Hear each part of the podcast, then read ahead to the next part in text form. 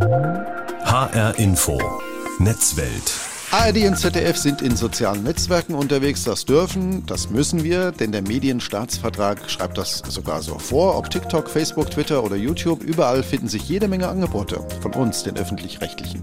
Aber die Sache hat einen Haken, denn die Betreiber der Social-Media-Plattformen, auf denen wir unsere Inhalte dann auch ausspielen, die haben ja völlig andere Interessen als die öffentlich-rechtlichen. Mhm.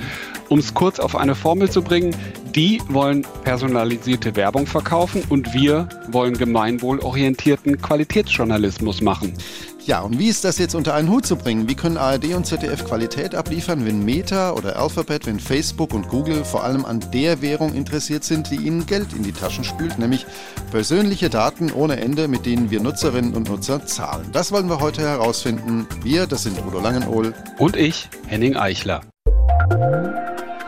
Henning, du hast eine Studie gemacht für die Otto Brenner Stiftung, die heißt Journalismus in sozialen Netzwerken. Die ist ganz frisch, gab es vor drei Wochen, ganz neu.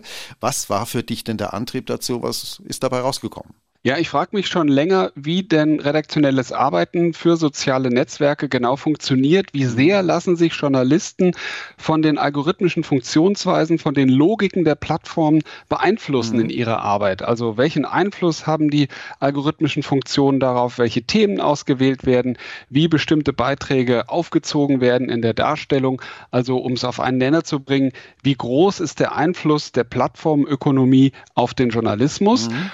Und ich habe dabei herausgefunden, dass es da tatsächlich einen Einfluss gibt dass es vor allen Dingen bei den öffentlich-rechtlichen Journalistinnen mhm. und Journalisten aber auch täglich so ein, ja, so ein Dilemma gibt, äh, in dem sie sich befinden. Mhm. Sie müssen immer abwägen äh, zwischen äh, journalistischer Qualität und möglichst große Reichweite erzielen. Also baue ich meinen Beitrag eher in die Richtung, dass er ausgewogen mhm. ist, dass er Meinungsvielfalt abbildet oder baue ich ihn so, dass er für die Algorithmen gut funktioniert, um es mal zuzuspitzen. Und mhm. das ist dann eher wichtig, dass dieser Beitrag oberflächlich ist, polarisiert, vereinfacht, humorvoll gemacht mhm. ist, unterhaltend gemacht ist. Also genau um diesen Widerspruch geht es. Die Algorithmen, kann man sagen, haben schon einen großen Einfluss. Das sagt ja auch Tanja Hüter vom ARD Digitalboard als Reaktion auf deine Studie. Zitat. Worauf wir allerdings keinen Einfluss haben, sind die Empfehlungslogiken der Algorithmen welcher Inhalt wann an welche Nutzerin ausgespielt wird und in welchem Kontext einzelne Beiträge eingebettet werden, liegt in der Kontrolle der Plattform. Das ist die größere Bedrohung für ausgewogene Meinungsbildung und Berichterstattung. So, in diesem Kontext haben wir jetzt ähm, mehrfach den Begriff Algorithmus gehört, haben ihn benutzt und an der Stelle lassen wir uns jetzt mal von Professor Dr. Katharina Zweig erklären, worüber wir hier eigentlich reden, was das überhaupt ist. Katharina Zweig ist Professorin an der TU Kaiserslautern. Sie ist IT-Expertin für Sozioinformatik und sie leitet im Fachbereich Informatik das AA Lab. Das ist das Labor Algorithm Accountability. Und sie hat äh, vor drei Jahren einen tollen Bestseller geschrieben, der heißt Ein Algorithmus hat kein Taktgefühl. Äh, Katharina Zweig, ähm, was treiben denn die Algorithmen im Metaverse von Mark Zuckerberg oder bei TikTok oder auch bei YouTube und den anderen sozialen Netzwerken? Was ist aus Ihrer Sicht die Aufgabe dieser Algorithmen in den Netzwerken, die da eingesetzt werden? Tja, also ganz genau wissen wir das natürlich nicht, aber es geht doch darum, dass sie personalisiert sind. Und das ist das Versprechen, dass sie uns Inhalte empfehlen, die denen ähnlich sind, die man früher schon gemocht hat oder mhm. die ähnlichen Personen gefallen. Naja, und bei dieser Beschreibung sieht man doch schon, dass es zumindest drei Punkte gibt, an denen man sich streiten könnte. Mhm. Woran erkennt man denn jetzt, ob sich zwei Inhalte ähnlich sind? Was bedeutet das und wie kann man das messen, ob ich etwas mag oder nicht mag? Mhm. Und was sind ähnliche Personen zu mir?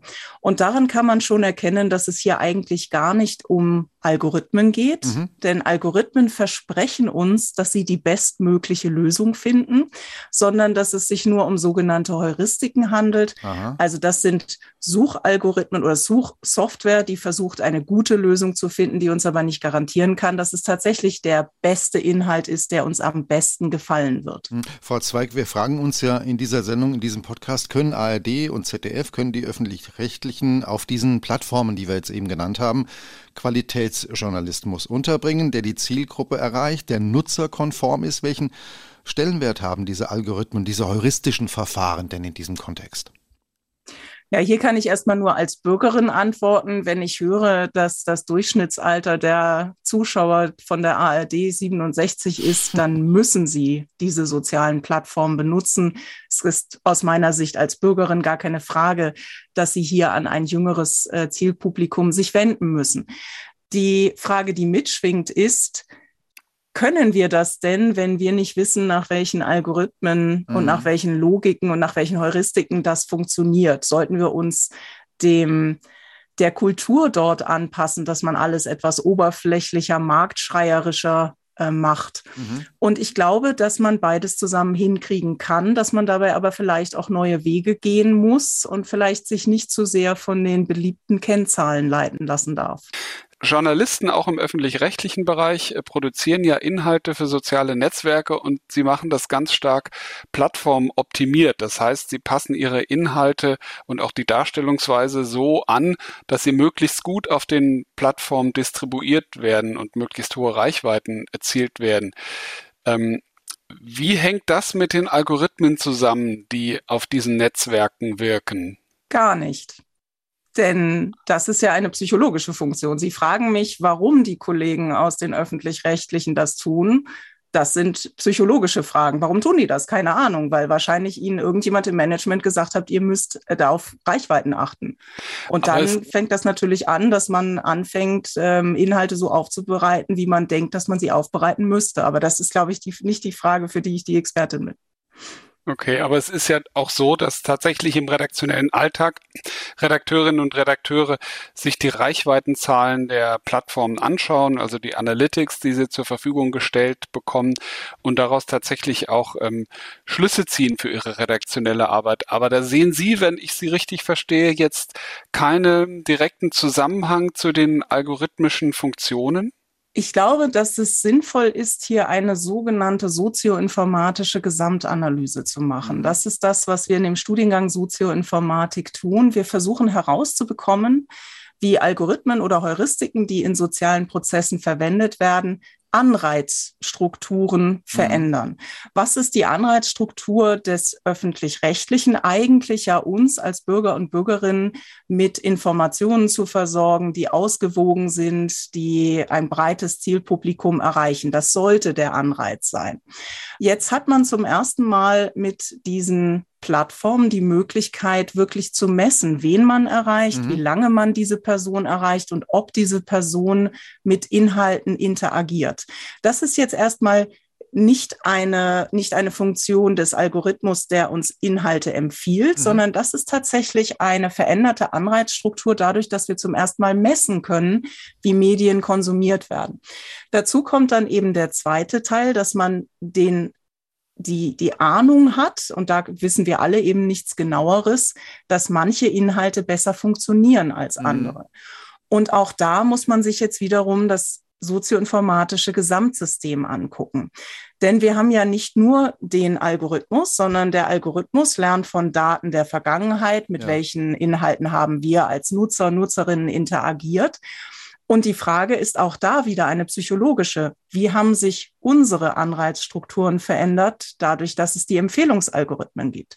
Wir wollen unterhalten werden, wir wollen Spaß mhm. haben, mhm. wir wollen empört werden. Das sind Emotionen, nach denen Menschen sich strecken. Das mhm. sind Informationen oder Emotionen, die uns aktivieren. Und das heißt, wir klicken hauptsächlich auf diese Inhalte drauf. Die werden dann vom Algorithmus also gemessen als damit interagieren Menschen, das mögen Menschen anscheinend. Und dadurch kommt mehr von diesen Inhalten in unsere mhm. Timeline oder wohin auch immer, die uns solche Emotionen entwickeln lässt. Und das ist ein sehr interessanter Hinweis von Jona Berger, einem äh, Psychologen, mhm. der eben gemessen hat, welche Emotionen uns dazu verführen, auf Dinge drauf zu klicken, sie weiterzuleiten und ähnliches. Das heißt, diese Fragen, die Sie stellen, dazu müssen wir immer wissen, was tut der Algorithmus, auf welchen Daten basiert er und wie reagieren die Nutzer und die Nutzerinnen darauf. Und ohne diese Gesamtsicht mhm. sind diese Fragen dann immer schwer zu beantworten. Das heißt, wenn wir das Gefühl haben, sagen wir mal so, dass der Algorithmus äh, bestimmte Präferenzen bedient, nämlich unterhaltsame Inhalte, polarisierendes oder oberflächliches, dann hat das nicht in erster Linie was mit dem mathematischen Verfahren zu tun, das dahinter liegt, sondern damit, dass der Algorithmus etwas gelernt hat von den Nutzerinnen und Nutzern. Die haben sozusagen bestimmt, was sie bekommen. Ja, also so müssen wir uns das vorstellen. Es gibt also einen positiven Feedback-Zyklus wir klicken als Nutzer tendenziell eher auf etwas, was uns aufregt, was uns äh, glücklich macht, was uns beeindruckt. Der Algorithmus misst, dass Personen solche Inhalte öfter anklicken, hält ihm wurde gesagt, mhm. das bedeutet, dass Menschen das mögen. Und dadurch äh, setzt er das oben in das Ranking und empfiehlt genau diese mhm. Inhalte weiter. Und deswegen ist es eben auch so schwierig zu sagen, wer ist denn daran schuld? Naja, es ist unsere Psyche, die auf besondere Dinge anspringt und auf Fakten, korrigierte Fakten eben nicht so stark anspringt und sagt, hey, lasst uns das mal weiterleiten, sondern wir leiten eben das Katzenbild weiter oder die empörende mhm. Schlagzeile, egal ob sie dann wahr ist oder nicht wahr ist. Um das jetzt nochmal aus der Sicht der Journalistinnen und Journalisten zu betrachten, die eben für diese sozialen Netzwerke auch Inhalte erstellen, ähm, kann man das dann sagen, dass der Einfluss der Redaktionen, welche Inhalte überhaupt an wen ausgespielt werden, dass dieser Einfluss gegen Null geht? Das widerspricht ja der ersten These, dass Redaktionen sich vielleicht ein bisschen angewöhnt haben, ähm, eine catchy Schlagzeile zu verwenden, ja. Bilder zu verwenden. Also wenn wir wirklich keinen Einfluss darauf hätten, dann müssten wir uns ja auch unser Verhalten nicht anpassen. Wir haben keinen Einfluss darauf, wie diese Algorithmen, diese Heuristiken, das ist mir eigentlich wichtig, dass wir das nicht immer als Algorithmen bezeichnen, sondern nur als Heuristiken, ähm, dass wir die natürlich nicht kontrollieren und steuern können. Wir haben auch in einem Forschungsprojekt uns einmal angeguckt, es gibt einen offenen Kanal hier im Raum Mannheim, äh, der hatte auch das Gefühl, mhm. dass er seine Nachrichten eben nicht mehr an all, alle Personen seines Zielpublikums auf Facebook ausspielen kann, sondern dass nach einer, einer Zeit nur noch die äh, True Crime Geschichten ausgeliefert werden. Und die wollten gerne wissen, warum passiert das, denn die haben auch ein breites Nachrichtenprogramm und würden gerne alle Nachrichten an ihre Nutzer und Nutzerinnen bekommen. Und wir konnten tatsächlich als Wissenschaftler nicht herausbekommen, was genau dazu führt oder ob es überhaupt so ist. Wir konnten noch nicht einmal messen, ob dieses Bauchgefühl der Redakteure und mhm. Redakteurinnen überhaupt richtig ist. Also ganz wichtig aus meiner Seite als Wissenschaftlerin ist, wir brauchen Zugänge, um überhaupt zu verstehen, ob welche Inhalte wann ausgespielt mhm. werden. Und noch nicht einmal das verstehen wir trotz all der Statistiken, die wir haben. Die hatten wir damals auch. Aber so richtig verstanden haben wir es eben doch nicht. Also hier brauchen wir vor allen Dingen alle mehr Zugang. Aber trotzdem glaube ich, dass die Aussage zu pessimistisch ist, dass man damit nicht arbeiten kann. Mhm. Denn der öffentlich-rechtliche Rundfunk und das Fernsehen hat einen riesengroßen Vorteil. Sie haben die Gelder, um Journalistinnen und Journalisten anständig zu bezahlen, um tiefe Recherchen zu machen. Und natürlich kann man auch eine kluge, catchy Schlagzeile mit Inhalten mhm. versehen, die mit Quellen verlinkt sind und die auf weiterführendes verweisen. Und das ist etwas, was ja andere Journalistinnen und Journalisten heutzutage gar nicht mehr so oft können, weil es da eben auch um Schnelligkeit geht und da würde ich mir mehr wünschen von den öffentlich-rechtlichen, dass eben auch die catchy Schlagzeile dann mit guten Quellen verlinkt ist, an denen man etwas nachgucken kann. Oder Infografiken verwendet werden, was eben auch für diese visuellen Medien sehr, sehr wichtig ist. Wir sind uns ja einig, äh, außerhalb der Konzerne, die diese Algorithmen programmiert haben, die diese Verfahren anwenden, weiß kein Mensch, was da drin steckt. Das ist so ähnlich wie das Rezept von Coca-Cola, weiß auch kein Mensch außer einer Handvoll, was da eigentlich drin ist. Das ist der Kern des Geschäftsmodells der Plattform. Nun sagt die Europäische Union, das geht so nicht, das muss transparenter werden. Im Digital Services Act, der ganz frisch vor drei Wochen verabschiedet wurde, steht auch drin, die Konzerne werden verpflichtet, diese Algorithmen transparent zu machen, öffentlich zu machen. Halten Sie das für einen richtigen Weg? Also erstmal glaube ich, dass die These gar nicht so ganz stimmt, ähm, dass niemand weiß, wie die funktionieren. Also wir wissen nicht, wie der Code aussieht, aber wenn nicht genügend Personen verstehen würde, wie man damit große Reichweiten erzielt, mhm. dann würde das gesamte Geschäftsmodell nicht funktionieren. Also natürlich gibt es Influencer, die sehr gut verstanden haben, wie man spielen muss, damit man große Reichweiten hm. erzeugt. So, aber natürlich wissen wir alle nicht genau, wie es funktioniert.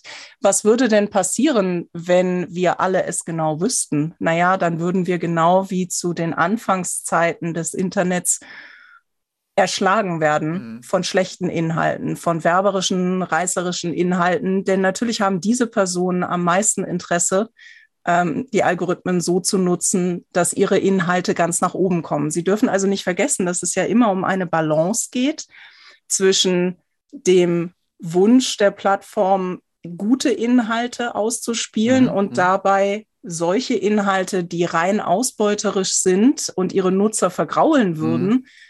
eigentlich zu vermeiden. Also es gibt da schon eine, auch ähm, intrinsisch bei den Plattformen mhm. eine ähm, einen Wunsch, ausbeuterische Inhalte, die Nutzer vergraulen, langfristig auszuschließen. Wenn wir in Emotionen sind, die uns in einen hohen Erregungszustand versetzen, dann klicken wir, dann interagieren wir, dann tun wir Dinge. Wir mhm. sind halt einfach in einem, in einem Zustand, der sagt, sei aktiv, tu was.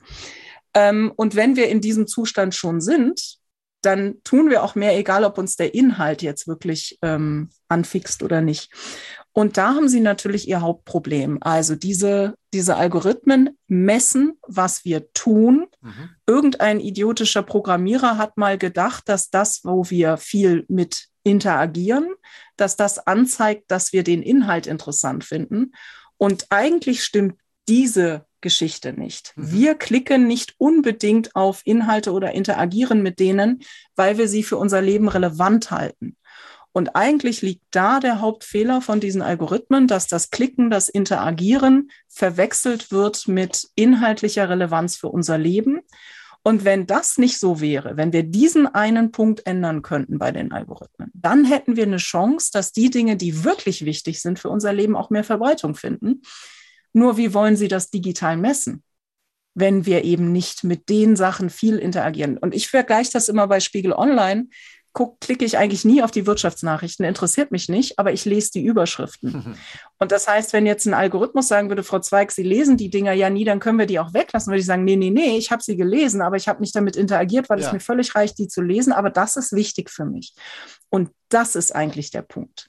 Jetzt haben wir im Gespräch mit Katharina Zweig äh, eine ganze Menge gelernt. Frau Zweig ist Professorin an der TU Kaiserslautern. Sie ist IT-Expertin für Sozioinformatik und sie leitet im Fachbereich Informatik das AA Lab, das Labor Algorithm Accountability. Und Algorithmen, das hat sie gesagt, sind beispielsweise nicht immer der passende Begriff, ähm, wenn wir über das reden, worüber wir heute sprechen. Sie spricht lieber von heuristischen Verfahren und Heuristik, das sind analytische Vorgehensweisen, die mit begrenztem Wissen Wissen über ein System mit Hilfe mutmaßender Schlussfolgerungen Aussagen über das System treffen. Ziemlich kompliziert, aber erinnert so ein bisschen, äh, Henning, an journalistisches Arbeiten manchmal, ne?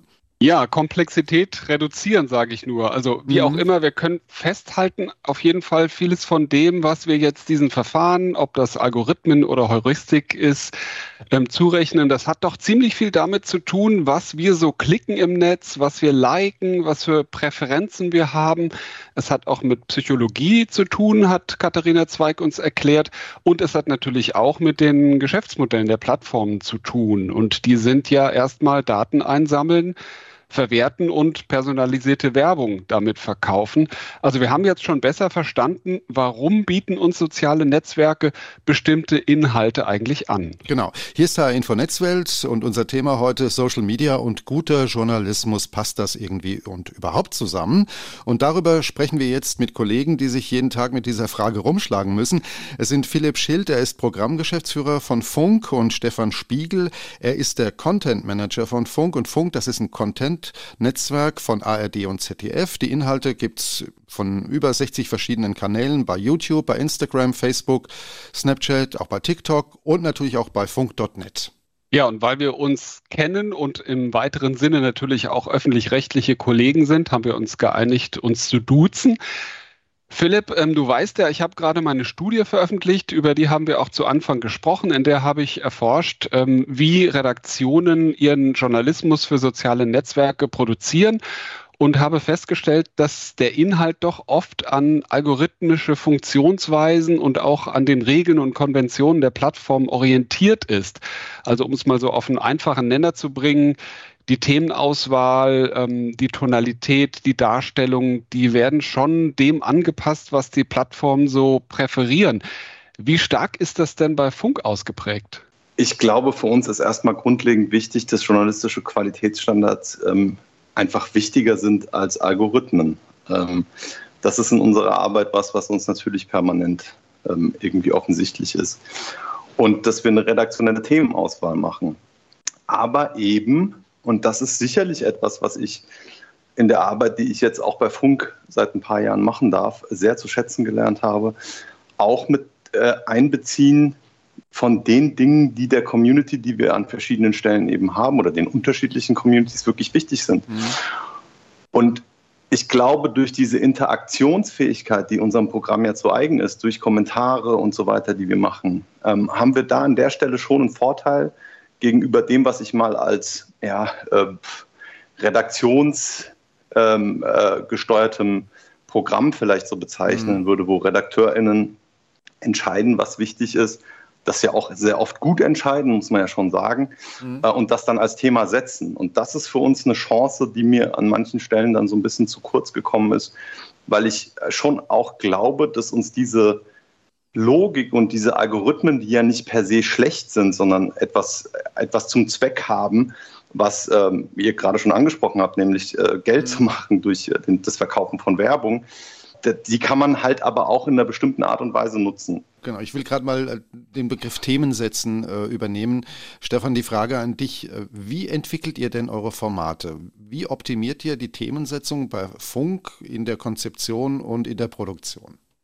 Ah, zu Beginn der Formatentwicklung steht immer das Bedürfnis einer Zielgruppe. Wir gehen davon aus, welche, welche Menschen, diesen 14 Millionen Menschen, ähm, die wir haben bei uns als Gesamtzielgruppe, erreichen wir wie, mit wem, äh, wem, für wen bieten wir welche Inhalte an. Und wenn wir dann ein Bedürfnis erkennen in der Zielgruppe, wo das zu unserem Auftrag passt, wo in dem Auftrag sind ja die Grenzen benannt von dem, was wir machen dürfen ähm, oder was wir machen sollen auch. Und wenn wir äh, da merken, da gibt es ein Bedürfnis und wir als öffentlich-rechtlicher Rundfunk haben eine Verantwortung, dieses Bedürfnis wahrzunehmen und zu sehen und es zu befriedigen, dann ähm, gehen wir in eine Formatentwicklung.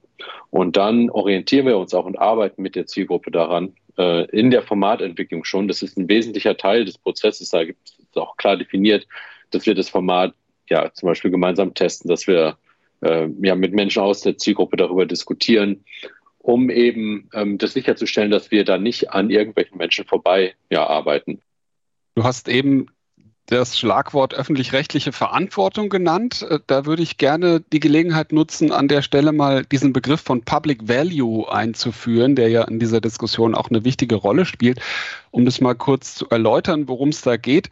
Public Value wird ja auch von der ARD äh, verwendet als Leitbild und Public Value in der Wissenschaft äh, heißt, ähm, dass man versucht auszudrücken, welchen Wert eine Organisation, eine öffentliche Organisation ähm, für das Gemeinwohl hat, so ganz, äh, ganz pauschal gesagt. Also für, für die öffentlich-rechtlichen Medien ähm, bedeutet das dann eben, was leisten die denn für äh, das Gemeinwohl? Und, und darum geht es, glaube ich, auch ganz entscheidend, diesen Public Value ähm, zu definieren und zu diskutieren und damit auch eine Legitimation für die Zukunft der öffentlich-rechtlichen Angebote zu haben. Also gute Gründe dafür zu finden, warum äh, gemeinwohlorientierter Journalismus, warum diese Angebote auch im Netz und auch in kommerziellen Umgebungen ähm, wichtig sind. Und Udo, ich glaube, da mhm. kann man jetzt auch direkt eine neue Frage an die Funkkollegen anschließen. Genau. Philipp, wie setzt ihr Public Value um in sozialen Netzwerken? Wenn man da mal so ein, so ein Beispiel nehmen möchte, so, das haben wir natürlich jetzt, das habt ihr auch, das haben wir alle erlebt ähm, in der Pandemie, dass da äh, Bedürfnisse sich, sich auch verändert haben und das belegen Studien, das, das lesen wir in den Kommentaren und ähm, da, da erkennen wir natürlich bestimmte Needs, auf die wir dann in, mit unserem Programm auch eingehen. Das sind, äh, ist so zum Beispiel ein ganz, ganz zentraler Need, dass äh, die Gemeinschaft äh, in der Wahrnehmung unserer jungen Zielgruppen immer stärker zerfällt, also gesellschaftlich, gesamtgesellschaftlich. Und das ist sowas, was echt bedrückend ist. Also wenn du das in der ganzen Konsequenz dir mal äh, mit dir mal verdeutlichst, dass viele Menschen in unseren Zielgruppen, also tatsächlich war das in einer Studie, die wir gelesen haben, über die Hälfte, die mhm. gesagt haben, ähm, der ganz jungen ähm, unter 20-Jährigen, wir wollen gar nicht mehr in dieser Zeit leben, sondern in, am liebsten in der Zeit, die, die früher war, dann ist das was, was uns natürlich als ProgrammmacherInnen wahnsinnig beschäftigt und mhm. wo wir drüber nachdenken, wie können wir dazu beitragen, dass diese Gemeinschaft wieder stärker gespürt wird. Und, ähm, und dafür haben wir, glaube ich, gute Methodiken, um ähm, Diskursfähigkeit zu stärken zum Beispiel. Ähm, das kann man sehr gut auf unserem Dachmarkenkanal sehen, ähm, wo wir eben unterschiedliche Positionen äh, häufig zu bestimmten Thematiken ähm, darstellen und dann auch den Diskurs anregen. Und das kann ja auch in Social Media extrem gut funktionieren, dass du, mhm. dass du konstruktive Diskurse dann eben in den äh, Kommentaren hast. Und ähm, ja, und, und da dann auch etwas entsteht, ähm, was für unsere Zielgruppen unfassbar wichtig ist. Ähm mhm.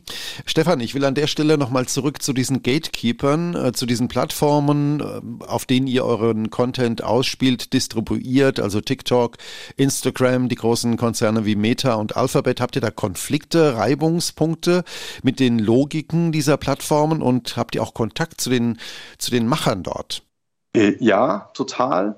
Aber es gibt in diesen Logiken und ähm, Plattformmechaniken, die du gerade beschrieben hast, ja auch unfassbar viele Chancen. Also wenn du sie einmal begriffen hast, kannst du sie ja auch benutzen, um, ähm, um Menschen zu erreichen oder um deine, um deine Inhalte sichtbarer zu machen. Also ich, da kann ich auch ein konkretes Beispiel geben. Ähm, wir haben schon gemerkt auf unserem Dachmarkenangebot, was ja sehr erfolgreich ist, ein riesiger Account mit 1,2 Millionen Menschen, die dem folgen, ähm, dass Unterhaltungsinhalte oder unterhaltende Inhalte ähm, besser angenommen wurden in unserer Zielgruppe als informierende, bildende. Und das ist natürlich für uns ein wichtiger Aspekt. Und das ist ja auch das, was ihr mit so einer Gatekeeper-Funktion ansprecht. Allerdings kann man sich als, als, als Programmstrategie dann auch was daraus überlegen. Das haben, hat unser Team gemacht und in der Folge mit der Community so eine Art Spiel entwickelt, das total erfolgreich ist. Nämlich einmal in der Woche wird ein Infotier gewählt, das wird dann abgestimmt. Äh, da hast du wieder diese Interaktionsdimension drin. Und dieses Interaktionsspiel endet dann darin, dass jedes äh, Informationsposting, was wir haben, am Ende äh, ein Slide beinhaltet, wo steht, ähm, danke, dass ihr auch im Infopost ein Like gebt, weil die Leute schon verstehen, dass das wichtig ist, dass wir das auch in die Sichtbarkeit bringen und damit ranken wir unsere Inhalte wieder höher und die werden an viel mehr Menschen ausgegeben. Das funktioniert total gut. Und ich glaube, an der Stelle kann man dann auch erkennen, warum wir vielleicht an mancher Stelle durch die Praxis, die wir haben im Umgang mit solchen Algorithmen, ähm, hier und da mal Vorteile sehen, wo andere vielleicht auch Sorgen haben, die ich nicht von der Hand weisen will. Also es ist nicht so, dass ich sage, die sind nicht berechtigt. Aber ich glaube, an vielen Stellen kann man mit klugen Konzepten damit auch umgehen. Ich hoffe, das wird mhm. so an so einem kleinen Beispiel deutlich. Das ja. haben wir natürlich an ganz vielen anderen Stellen auch. Also äh, das, das Banalste ist, äh, eine gut gesetzte äh, Anmoderation von, einem, von einer Endcard-Verlinkung auf YouTube, wo wir es 1,3 Millionen Mal im Jahr schaffen, ganz gezielt Menschen von Unterhaltungsinhalten in informierende Inform mhm. äh, Angebote zu, rüberzuholen. Das können wir dann auch messen mhm. und so, so Community Overlaps berechnen, also wie gut es uns äh, gelingt, Menschen aus ihren gewohnten äh, ja, Bubbles, sage ich dann einfach mal, herauszuleiten. Und das sind alles Dinge, die bei uns ganz gut funktionieren, und wo wir auch messen können, dann auch in der Medienforschung, dass wir zunehmend mehr Menschen mit den unterschiedlichen und mit dem gesamten vielfältigen Programm, was wir haben, erreichen. Und Stefan, ich glaube, zu den Kontakten mit den Plattformen kannst du wahrscheinlich äh, sogar besser was sagen. Mit den Plattformen sind wir in Kontakt, wir tauschen uns da aus. Da gibt es ja auch verschiedene Konfliktfelder, wie zum Beispiel Jugendschutz, um mal eins das, äh, zu nennen, dass wir da mit Plattformen agieren, die andere Jugendschutzvorstellungen haben als ähm, wir in Deutschland, einfach weil sie aus einer Gesellschaft kommen oder aus einem Land, wo vielleicht andere Werte noch herrschen. Da sind wir häufiger mal im Streit, weil wir natürlich alle unsere Inhalte jugendschutzlich prüfen und dann auch mal sagen können, es gibt gar keinen Grund, warum dieser, warum da jetzt irgendwo ein ab 18 äh, eine, eine Beschränkung draufkommt. Und das klappt dann in der Regel auch ganz gut. Und wir sprechen auch ab und zu ja, über, über Wünsche, die wir haben. Man muss sich da jetzt keine Illusionen hingeben. Wir sind natürlich ein Partner für eine Plattform, die weltweit agieren, die riesengroß sind. Aber es ist schon so, dass wir da auch gehört werden. Und ähm, dass, äh, ja, dass wir da auf jeden Fall auch wahrgenommen werden als, als Menschen, die auf den Plattformen agieren. Ich würde da gern noch mal einhaken. Also ich bin ganz bei euch. Soziale Netzwerke bieten große Chancen für Interaktion und Partizipation und auch als wichtiger Rückkanal für den Journalismus, zum Beispiel auch um auf Themen aufmerksam zu werden, um Protagonisten zu finden, um Stories zu finden. Ähm, es ist aber dennoch so, dass es ein Machtgefälle gibt zwischen den Plattformen und, und journalistischen Anbietern, dass es da eine Asymmetrie gibt und die äußert sich halt in bestimmten Abhängigkeitsverhältnissen. Also das werdet ihr vielleicht sogar besser wissen noch als ich. Also die Distribution zum Beispiel, da seid ihr ja voll abhängig davon, an wen äh, die Algorithmen überhaupt eure Inhalte ausspielen. Also ihr produziert sie, aber ihr gebt sie dann aus der Hand und in die Hand der Blackbox sozusagen. Ähm, auch das Verstehen von algorithmischen Funktionen ist ja eher so ein Herantasten, weil die Plattformen natürlich ihre Geschäftsmodelle nicht preisgeben. Ihr müsst ja auch ganz schnell auf Änderungen der Algorithmen reagieren, damit eure Distribution weiter gut funktioniert. Auch das ist so ein Herantasten, weil ihr einfach nicht genau wisst, wie die Algorithmen funktionieren. Ähm, also wie geht ihr mit dieser Abhängigkeit um und wie weit darf Plattformisierung aus eurer Sicht gehen? Wir versuchen in unserem Netzwerk mit diesen Veränderungen zurechtzukommen. Also es ist klar, dass es da, dass man da ständig an Grenzen stößt und da ständig an Herausforderungen stößt, wenn sich Plattformen so schnell verändern. Das ist aber im Zweifel auch für uns jetzt kein Grund, Angst zu haben, sondern das ist einfach für uns ein Prozess, in dem wir uns befinden, seitdem es Funk gibt. Bis wenn wir uns jetzt mal in 2016 zurückversetzen, fühlt es sich aus heutiger Sicht an wie eine andere Zeit. Das, da gab es, die Plattformlandschaft war eine komplett andere. Instagram sah komplett anders aus. Und YouTube sah komplett anders aus. Was seitdem alles passiert ist auf dieser Plattform, ist verrückt. Und äh, da sind, müssen wir einfach, und das ist ja die, unsere Aufgabe, und das ist auch, glaube ich, das, was wir als Funk gut können, einfach da sein, wo die Veränderungen passieren. Denn am Ende sind ja, sind ja diese Veränderungen auch nichts anderes, als ein bisschen den Weg zu verändern, wie wir mit unserer Zielgruppe zu kommen. Äh, die Motive der Plattform, warum sie den Algorithmus so umbauen, die sind manchmal gut, manchmal schlecht, die sind aber so, wie sie sind. Letzten Endes ist es ja auch ein bisschen die Frage, ob wir das, äh, die, das Nutzungsverhalten von unseren Zielgruppen akzeptieren und ernst nehmen auch, ne? weil letzten Endes ist das ja unheimlich erfolgreich in der Mediennutzung unserer Zielgruppen, was diese Plattformen machen. Und das bedeutet schon für mich auch ein Stück weit, dass wir uns nicht mit dem Zeigefinger hinstellen können und sagen können, ja, aber das ist böse, weil da ein Algorithmus dahinter steckt. So. Ich glaube, diese Herausforderungen, die wir haben, sind für uns in erster Linie unbequem. Aber sie sind nicht auswegslos. Also, und ich glaube deswegen schon, dass es auch wichtig ist, dass wir als gesamtes öffentlich-rechtliches System da mehr hinschauen und mehr Lösungswege suchen, um, um mit diesen Plattformen umzugehen. Denn sie werden nicht weggehen. Ich glaube, das ist ein wichtiger Punkt für uns und für unsere für unsere Fähigkeit als Gesellschaft, die Demokratie zu schützen, ist das wahrscheinlich einer der wichtigsten Punkte, die wir zusammen beackern können. Und deswegen geben wir uns auch so viel Mühe, dieses Suchen und oft auch Finden von Strategien zum Umgang mit, äh, mit unserem Auftrag auf der einen mhm. Seite und der Umsetzung auf öffentlich-rechtlichen, äh, auf äh, Drittplattformen dieses, äh, dieses Suchen und Finden, das versuchen wir so transparent wie möglich auch in alle mhm. mit uns arbeitenden Sendeanstalten zu geben, damit wir dazu zusammen einfach einen besseren Weg finden können.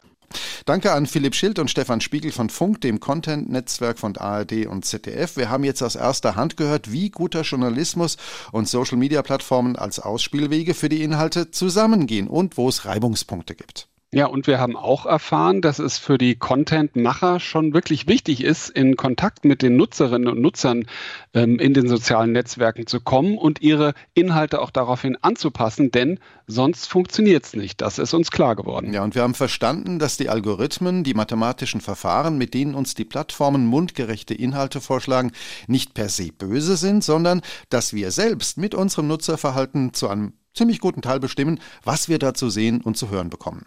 Das heißt, als Fazit kann ich mal festhalten, Social Media und guter Journalismus, das kann schon zusammen funktionieren, aber der Druck, den die Plattformen ja aufbauen, mit dem Ziel, möglichst viele Nutzer möglichst lange an sich zu binden, den geben die schon auch weiter an die Journalistinnen und Journalisten von AD und ZDF. Und dem sehen die sich jeden Tag ausgesetzt und diese Gratwanderung, dieses Abwägen, das mhm. ist tatsächlich kein Zuckerschlecken. Es gibt da ein Machtgefälle zwischen den Plattformen und den Journalistinnen und Journalisten, das ist unbestritten. Ja, das war HR Info Netzwelt. Und es gibt es überall da, wo es Podcasts gibt und linear in HR Info. Danke fürs Zuhören, sagen Henning Eichler und Udo Langenohl und bleiben Sie neugierig.